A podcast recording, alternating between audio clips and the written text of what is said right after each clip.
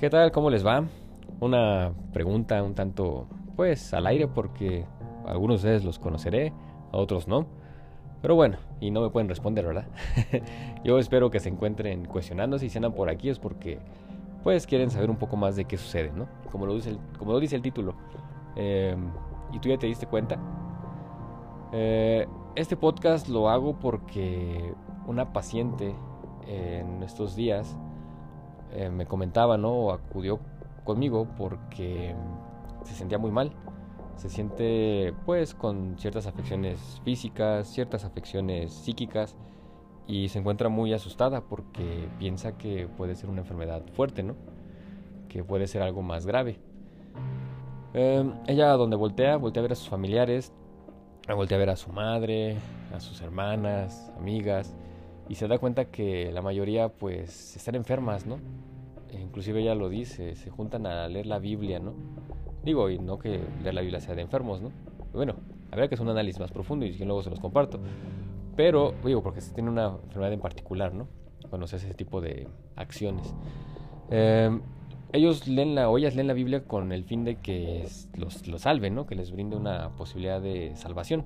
Entonces imagínense, para buscar eso quiere decir que hay un proceso fuerte detrás de.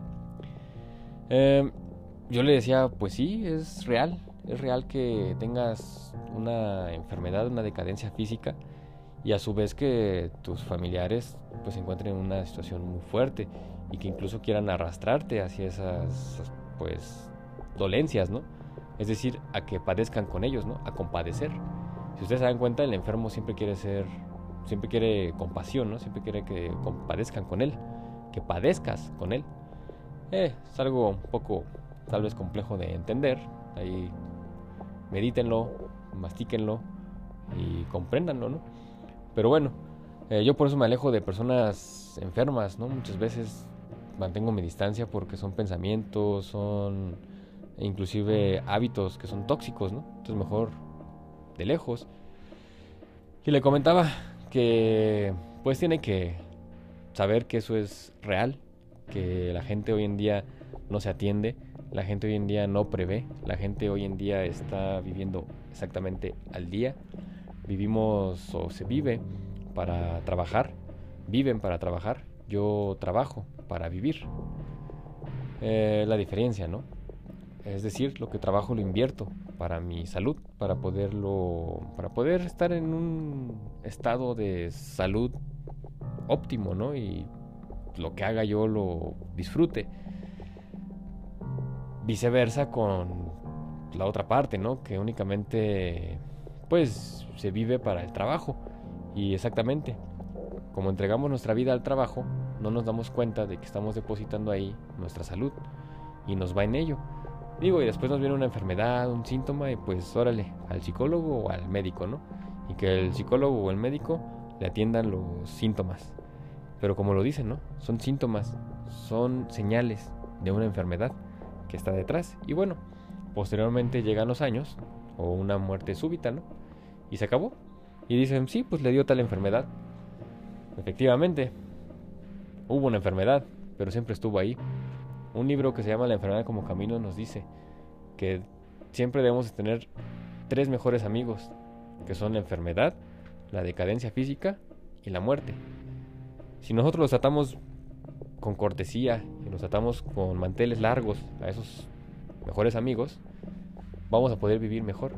Es decir, si nosotros afrontamos, sabemos que tenemos una enfermedad y nos la tratamos, y no quiero decir una enfermedad declarada, ¿Cuántos de ustedes tienen pensamientos enfermos, no?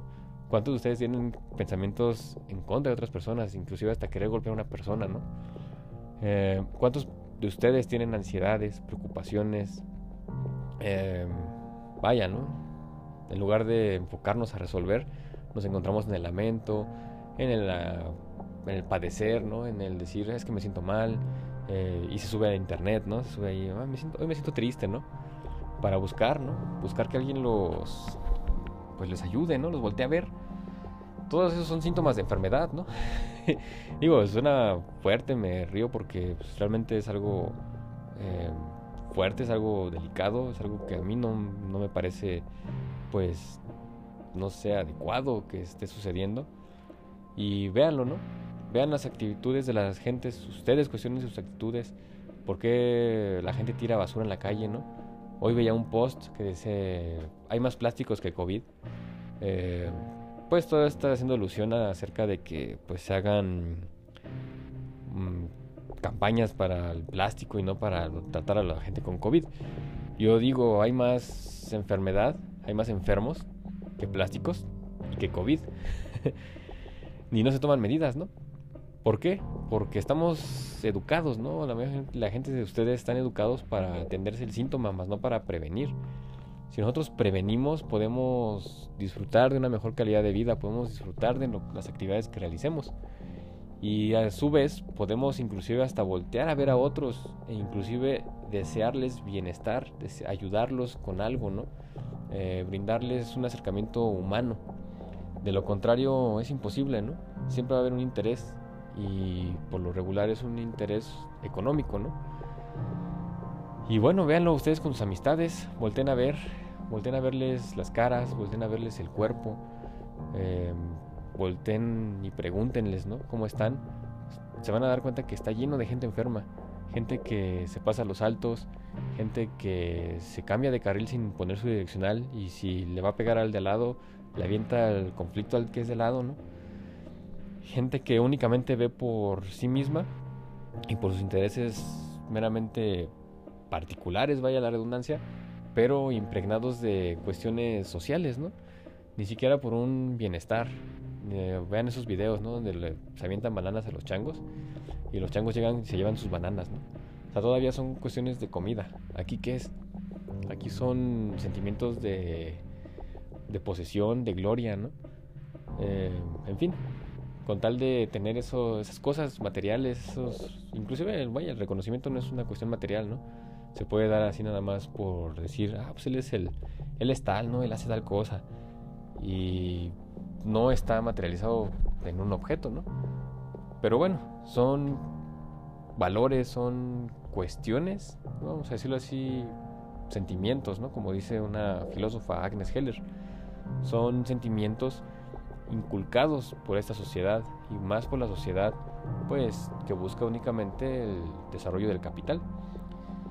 Y bueno, eh, en resumidas cuentas es el podcast es tú ya te diste cuenta de qué tan enfermo estás y qué tan enfermo están los a tu alrededor. ¿Qué vas a hacer con ello?